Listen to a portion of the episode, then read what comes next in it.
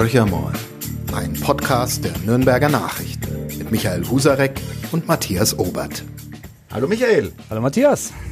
Ich bin Thorsten Brehm. Nee, ich bin Thorsten Brehm. Ich bin Thorsten Brehm. Ja, was jetzt? Ich, verstehe es nicht. Ich bin's Original. Das Wir Original. Haben das Original im Studio vorangekündigt für unseren Podcast. Also jetzt ist er hier, Thorsten Brehm, SPD-OB-Kandidat für Nürnberg. Und wir freuen uns natürlich sehr. Absolut. Und die erste Frage muss sein, warum diese Kampagne, die mich persönlich verwirrt hat. Aber sie hat Neugier geweckt. Sie das hat Neugier zeigt geweckt, ja, dass genau. Sie heute gleich drauf angesprungen sind und so geht es vielen Leuten, die mich morgens beim Bäcker oder in der U-Bahn drauf ansprechen. Ja, es geht natürlich darum, den Bekanntheitsgrad ein bisschen noch nach oben zu schrauben. Und es ging vor allem auch darum, dass es ja viele Menschen gibt, die meine Kampagne und mich unterstützen und nicht nur meinen Namen, mich als Person, sondern auch für die Ideen, für die ich einstehe und wieso ich nächstes Jahr 2020 gerne neuer Oberbürgermeister in Nürnberg werden möchte. Und selbst Uli Mali, der Amtsinhaber und sozusagen möglicherweise der künftige Vorgänger, äh, war einer, der gesagt hat, ich bin Thorsten Brehm. War das selbstverständlich? Ähm, ich hätte diese Kandidatur nie gewagt, wenn ich nicht wüsste, dass Uli Mali auch hinter mir steht, an meiner Seite steht und mich explizit auch unterstützt. Von daher habe ich mich sehr gefreut, dass er sich natürlich aber in dem Fall auch sozusagen mit, mit seinem Gesicht an der Kampagne beteiligt hat. Sie sind jetzt ein sehr junger OB-Kandidat und äh, deshalb ist die Frage wirklich berechtigt. Wer ist jetzt eigentlich Thorsten Brehm? Also viele Nürnberger, aber auch um Nürnberg herum wissen wahrscheinlich noch gar nicht, äh, was sie sind, wer sie sind und für was sie stehen. Ich bin ein gebürtiger Nürnberger, hier aufgewachsen, komme aus dem Knoblauchsland. Wenn man so will, komme ich aus einer Handwerkerfamilie. Ich bin eigentlich der Erste, der so eigentlich ausgeschert ist, der sich fürs Studium entschieden hat, habe das in Nürnberg absolviert, Sozialwissenschaften studiert. An der Wieso? Genau, an der Wieso, hatte vorher noch ein Jahr Zivildienst auch in Nürnberg gemacht beim Bund Naturschutz, habe da also auch unheimlich profitiert und äh, das zeigt auch so ein bisschen, dass das Thema Nachhaltigkeit und Ökologie eigentlich auch in meinem Leben schon immer eine wichtige Rolle gespielt hat, sowie das Soziale habe ich ja gerade erwähnt, im Studium. Habe dann ähm, eine Zwischenstation gemacht hier ums Eck beim Institut für freie Berufe an der Uni Erlangen-Nürnberg im mhm. Bereich der Forschung und der Existenzgründungsberatung und habe dann den Weg zur Bundesagentur für Arbeit gefunden, wo ich dann eigentlich auch mein Geschäft gelernt habe und das auch ausspielen konnte, was ich im Studium sehr stark auch gemacht habe, nämlich Arbeitsmarktpolitik.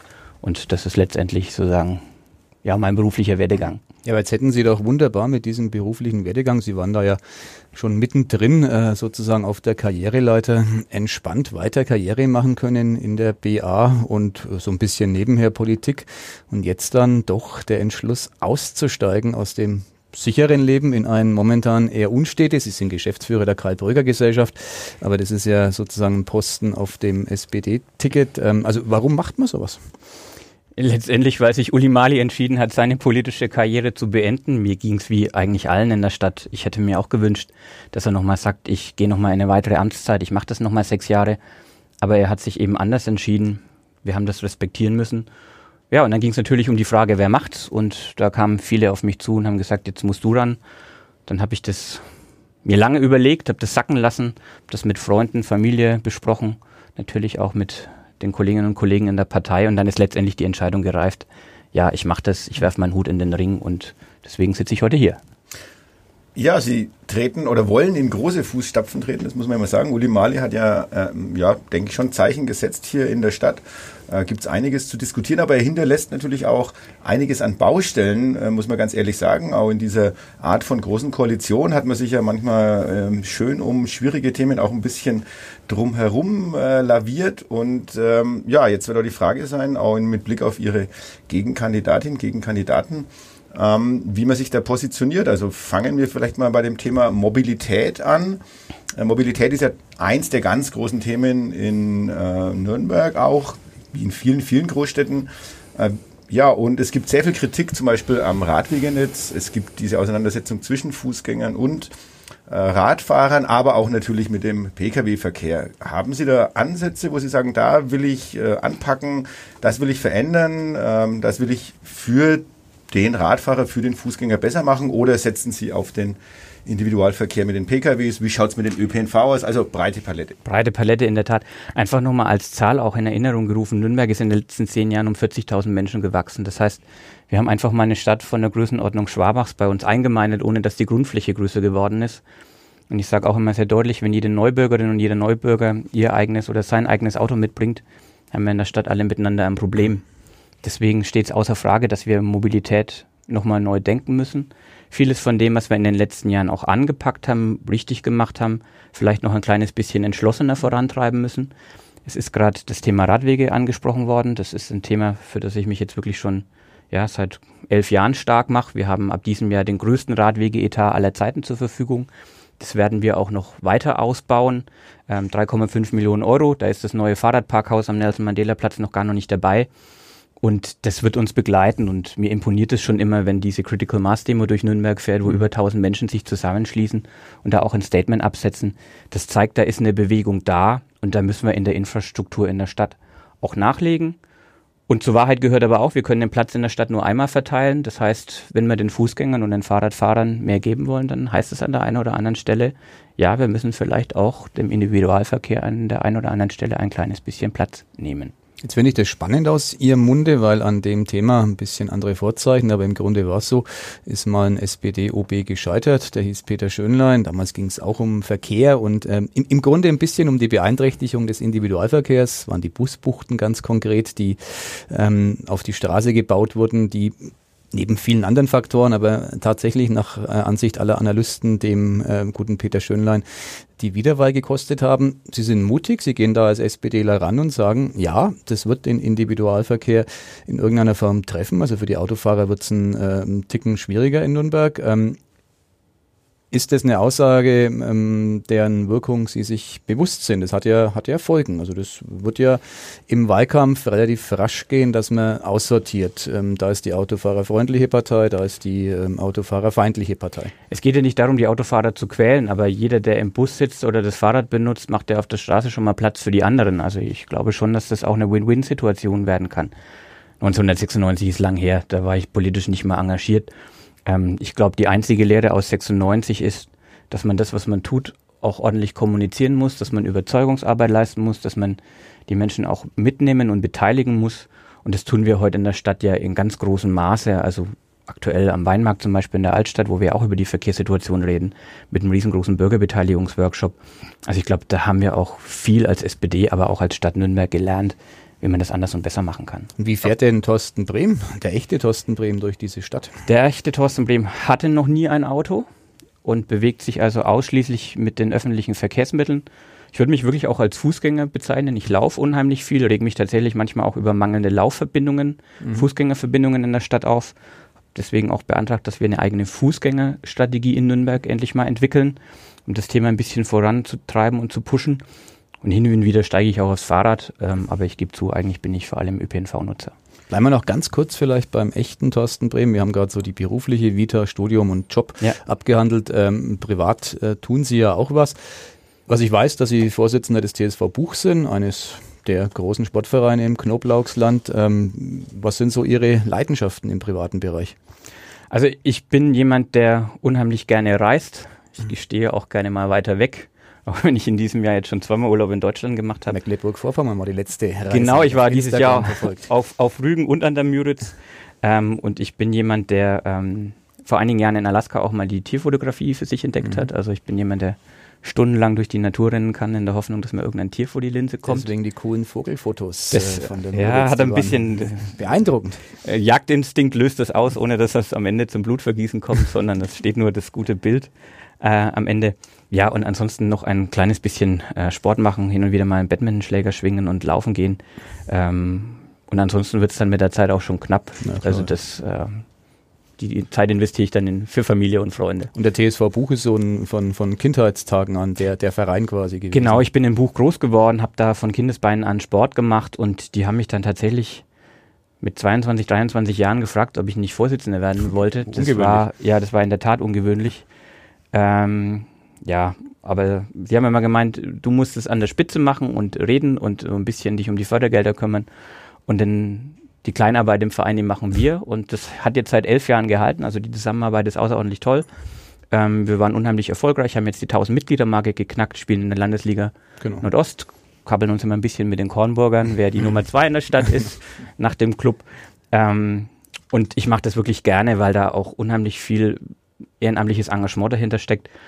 Und ich sage als Politiker auch, das erdet immer unheimlich, wenn man in den Sportverein kommt und dann gesagt bekommt, was alles taugt oder nicht taugt, was man da im Rathaus so beschlossen hat. Ist das auch ein Grund, äh, dass Sie ja, glaube ich, so einen Vorschlag mit eingebracht haben, eine Ehrenamtsakademie in, in Nürnberg zu installieren? Oder, oder, was versprechen Sie sich da davon? Oder was waren vielleicht die Mankos äh, in der Vereinsarbeit, wo Sie gesagt haben, da müssten wir nochmal ansetzen, da könnten wir noch ein bisschen mehr tun? Also im, im, in, für die Sportvereine ist es sogar halbwegs gut gelöst, weil wir mit den Dachverbänden da auch ähm, Einrichtungen haben, die gute Angebote machen. Aber zum Beispiel ein Thema, was uns in den letzten Jahren alle gequält hat, ist diese Datenschutzgrundverordnung. Mhm. Da kann man jetzt politisch davon halten, was man will. Ähm, aber das vor Ort umzusetzen ist also richtig, richtig schwierig. Da gibt's unheimlich viele Fallstricke. Und es braucht einfach Angebote für Vereine und für Ehrenamtliche, die einem das sozusagen praxisnah und einfach auch erklären, was man da zu beachten hat. Man steht heute als Ehrenamtlicher, gerade als Vereinsvorsitzender, gefühlt auch immer mit einem Fuß im Knast, weil es mhm. immer irgendwelche versicherungsrechtlichen Fragen gibt. Wenn dann mal was passiert, ja, wer haftet dann? Und das sind alles Dinge, wo, glaube ich, das Ehrenamt noch mehr an Unterstützung braucht, als das bisher der Fall war. Und deswegen würde ich gerne das, was es an Angeboten in der Stadt gibt, schon an Beratungsangeboten gerne verstetigen und auch ein kleines bisschen weiter professionalisieren.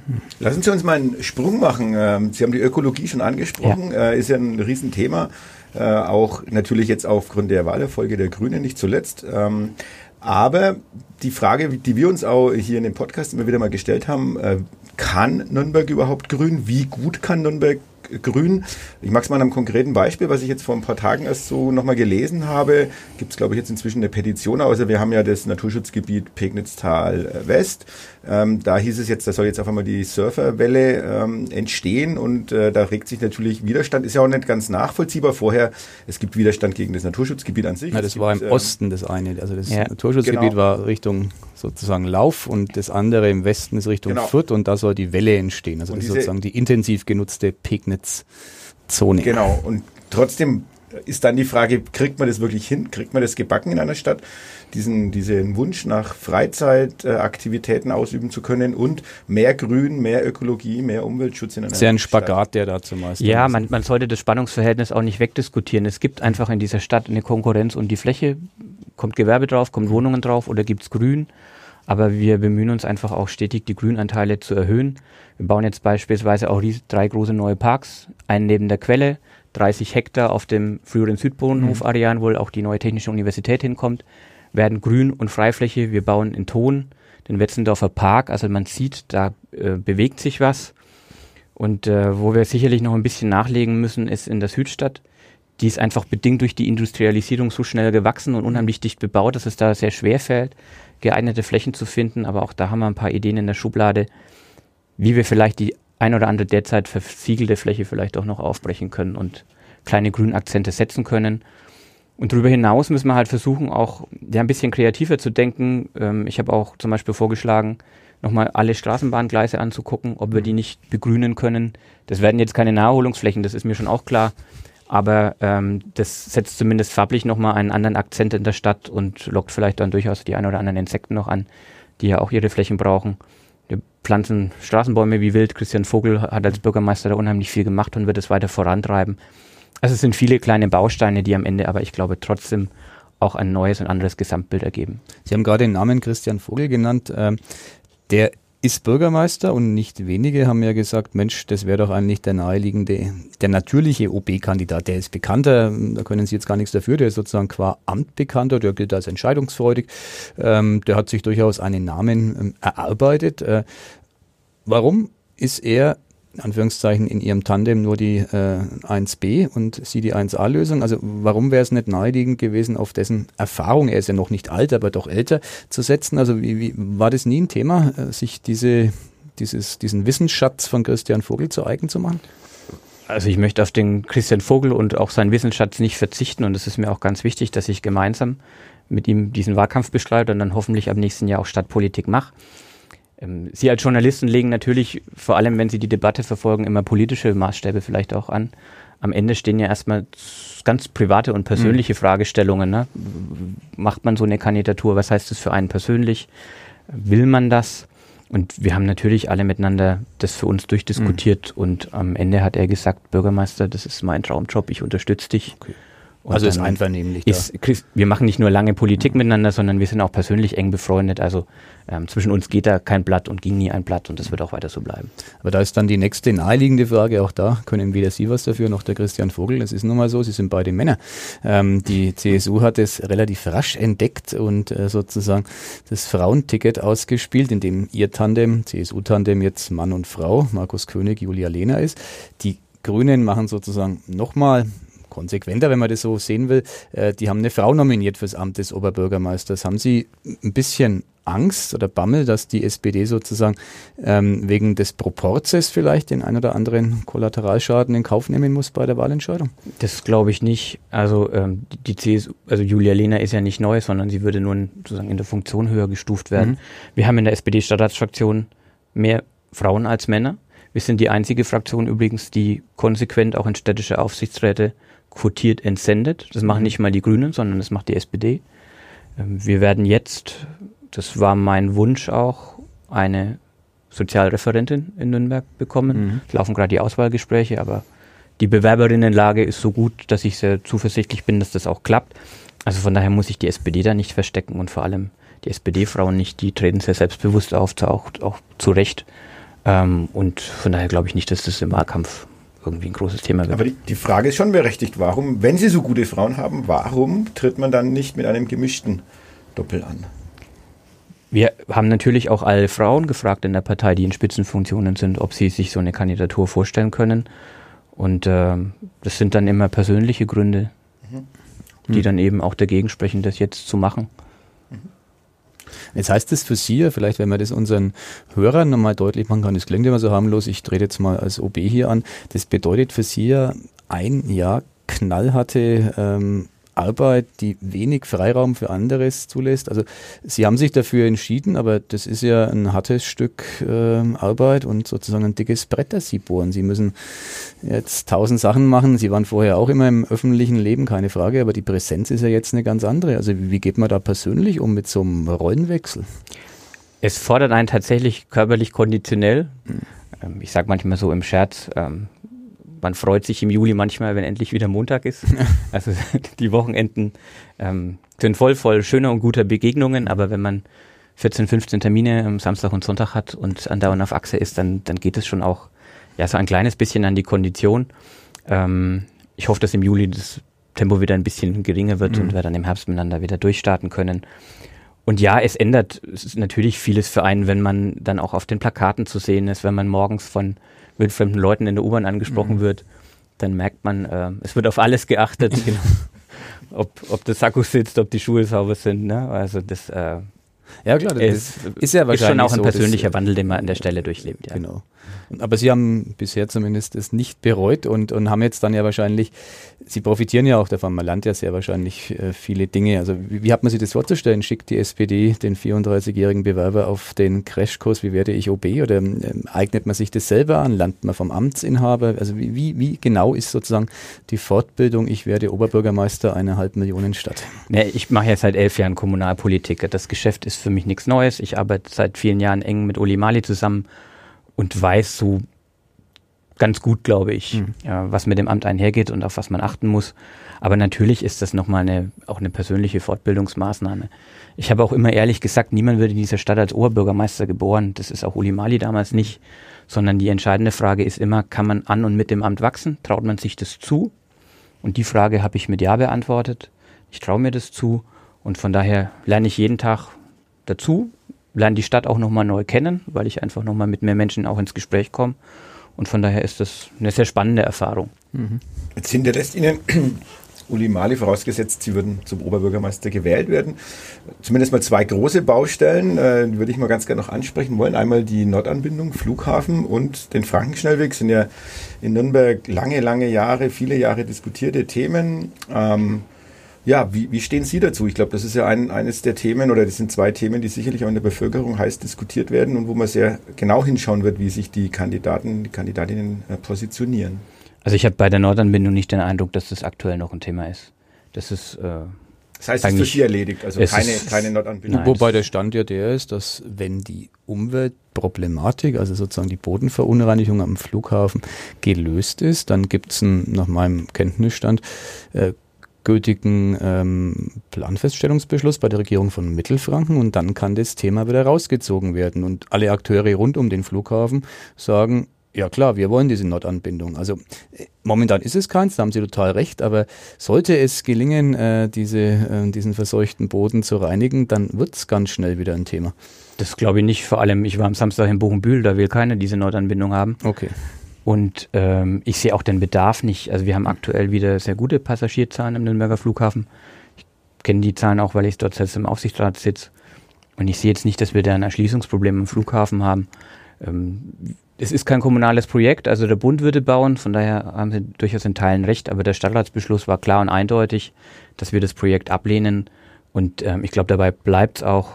Und ich sehe im Übrigen aber auch nicht, dass diese Umweltproblematik mit der PFT-Belastung mhm. im Boden äh, jetzt in den nächsten Jahren gelöst wird. Das ist durchaus ein bisschen da machen wir einen Schwachen Schnellweg, der liegt näher, buchstäblich näher vor unserer Haustür und äh, kann realisiert werden. Im Grunde, Sie haben es vorhin sehr schön beschrieben, Sie haben einen ökologischen Fußabdruck, einen ökologischeren als der Amtsinhaber. Das war jetzt nie Ulrich Malis ja. Kannkompetenz, ohne, ohne Kritik. Der hat andere Schwerpunkte gesetzt. Sie sagen, jawohl, ähm, Zivildienstbund Naturschutz hat vielleicht Spuren hinterlassen und äh, setzen sich für einen ökologischen Umbau ein. Wenn man sich so die Gesellschaft anschaut, ähm, die Bewegung, die es gibt in Sachen Klima, eigentlich ist es doch fast schon aus der Zeit gefallen, wenn man jetzt für weit über eine halbe Milliarde ein großes Straßenprojekt anpackt. Also warum dieses Festhalten daran?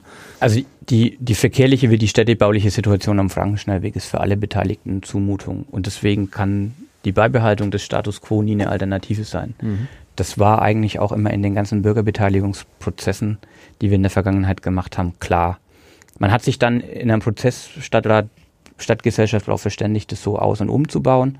Ähm, ich bin auch immer noch optimistisch, dass das zum Ergebnis kommen kann, zusammen mit dem Bund Naturschutz und man sich da auf einen Vergleich einigt, um diese Verkehrsader zu heilen und in der Hoffnung auch, dass sie den innerstädtischen Verkehr auf dieser Achse bündelt, um ihn aus den Wohnquartieren rauszuholen. Das ist ja die Hauptaufgabe, die der Frankenschnellweg leisten muss.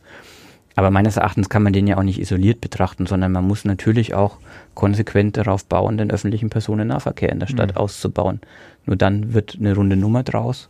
Und da werden wir in den nächsten Jahren mit Sicherheit noch mehr Geld in die Hand nehmen müssen, als es aktuell der Fall ist. Aber Thorsten Brehm, wenn er OB wird, steht vorbehaltlos hinter dem Projekt Frankenstein. Ich sehe jetzt keinen Anlass, dieses Projekt auszuhebeln. Und ähm, wenn ich gerade in der Stadt unterwegs bin, bei vielen Veranstaltungen werde ich häufig auf das Thema angesprochen.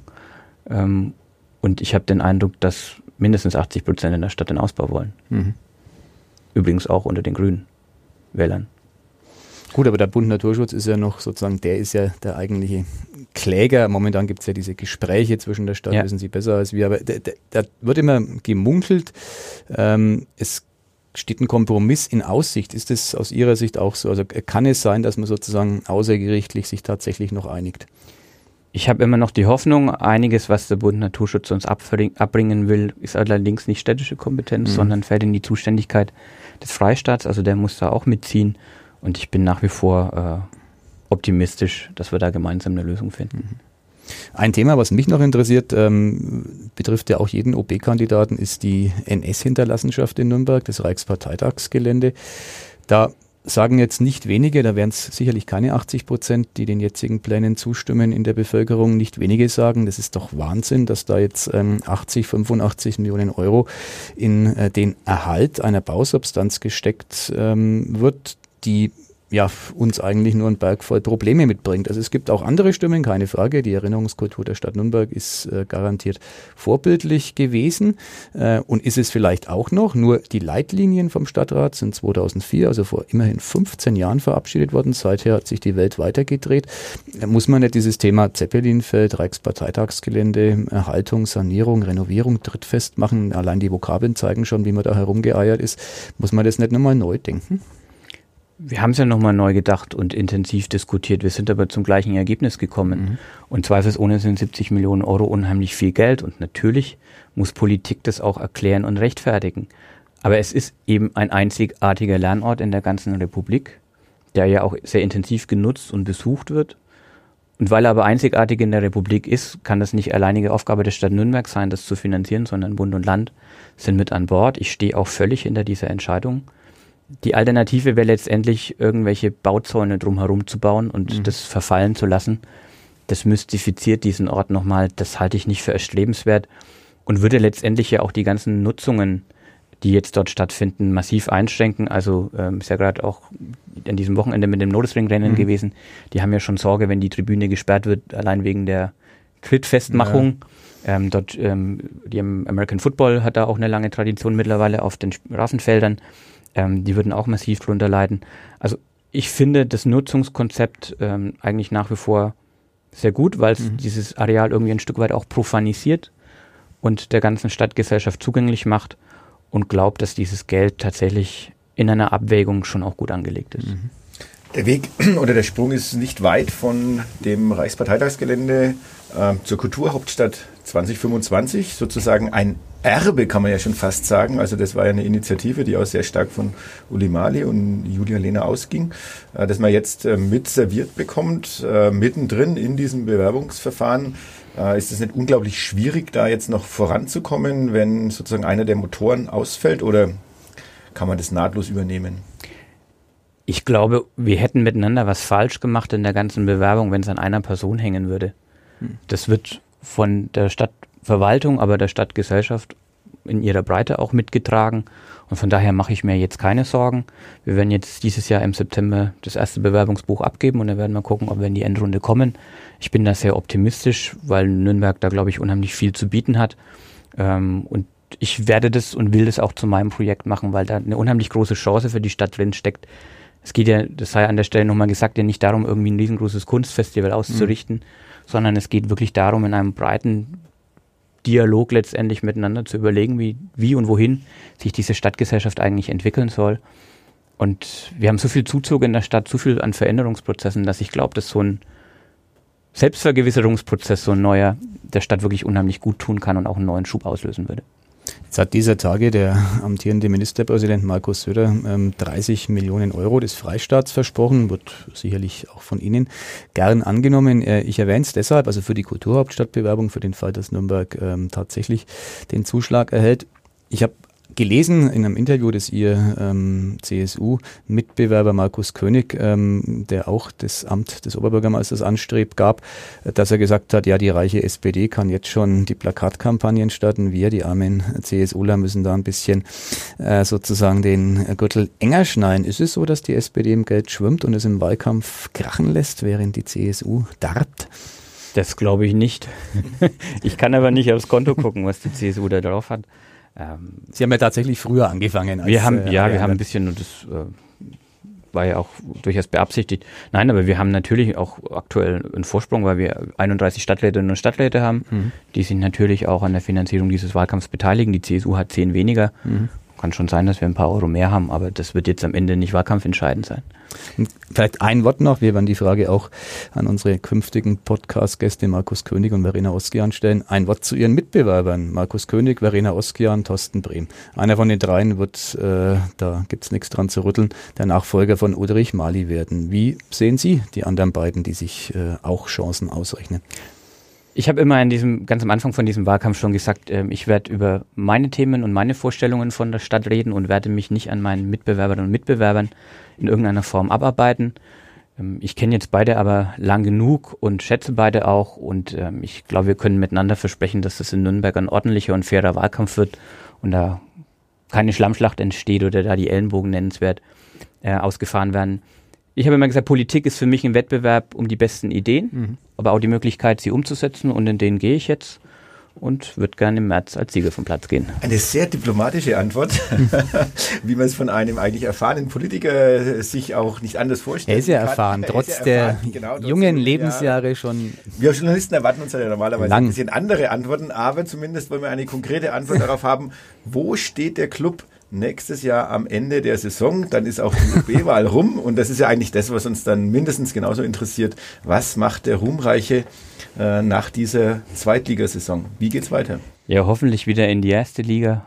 Ähm, das äh, wäre wichtig, nicht nur für den Club, sondern für die ganze Stadt und würde mit Sicherheit die Debatte, wie es um das Stadion weitergeht, auch etwas erleichtern, wenn man einen Erstligaverein hat.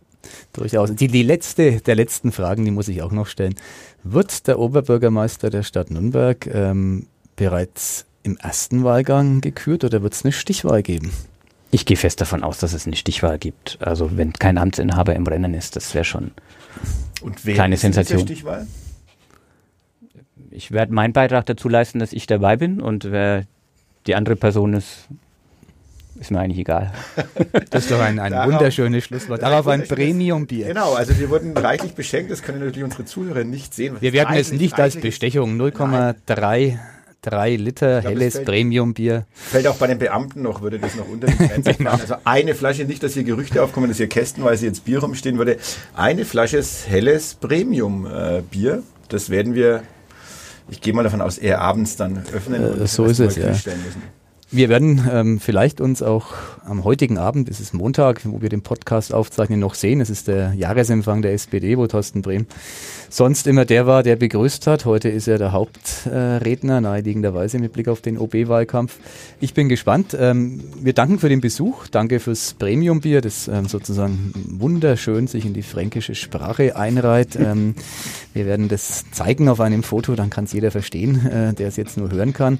Und äh, wir drücken die Daumen, das tun wir bei allen Bewerbern und freuen uns auf einen spannenden Wahlkampf. Das ist für uns Journalisten, ähm, glaube ich, ohnehin gewährleistet. Wir sind Das eigentlich ich, ja. ganz froh, dass es so ist, wie es ist.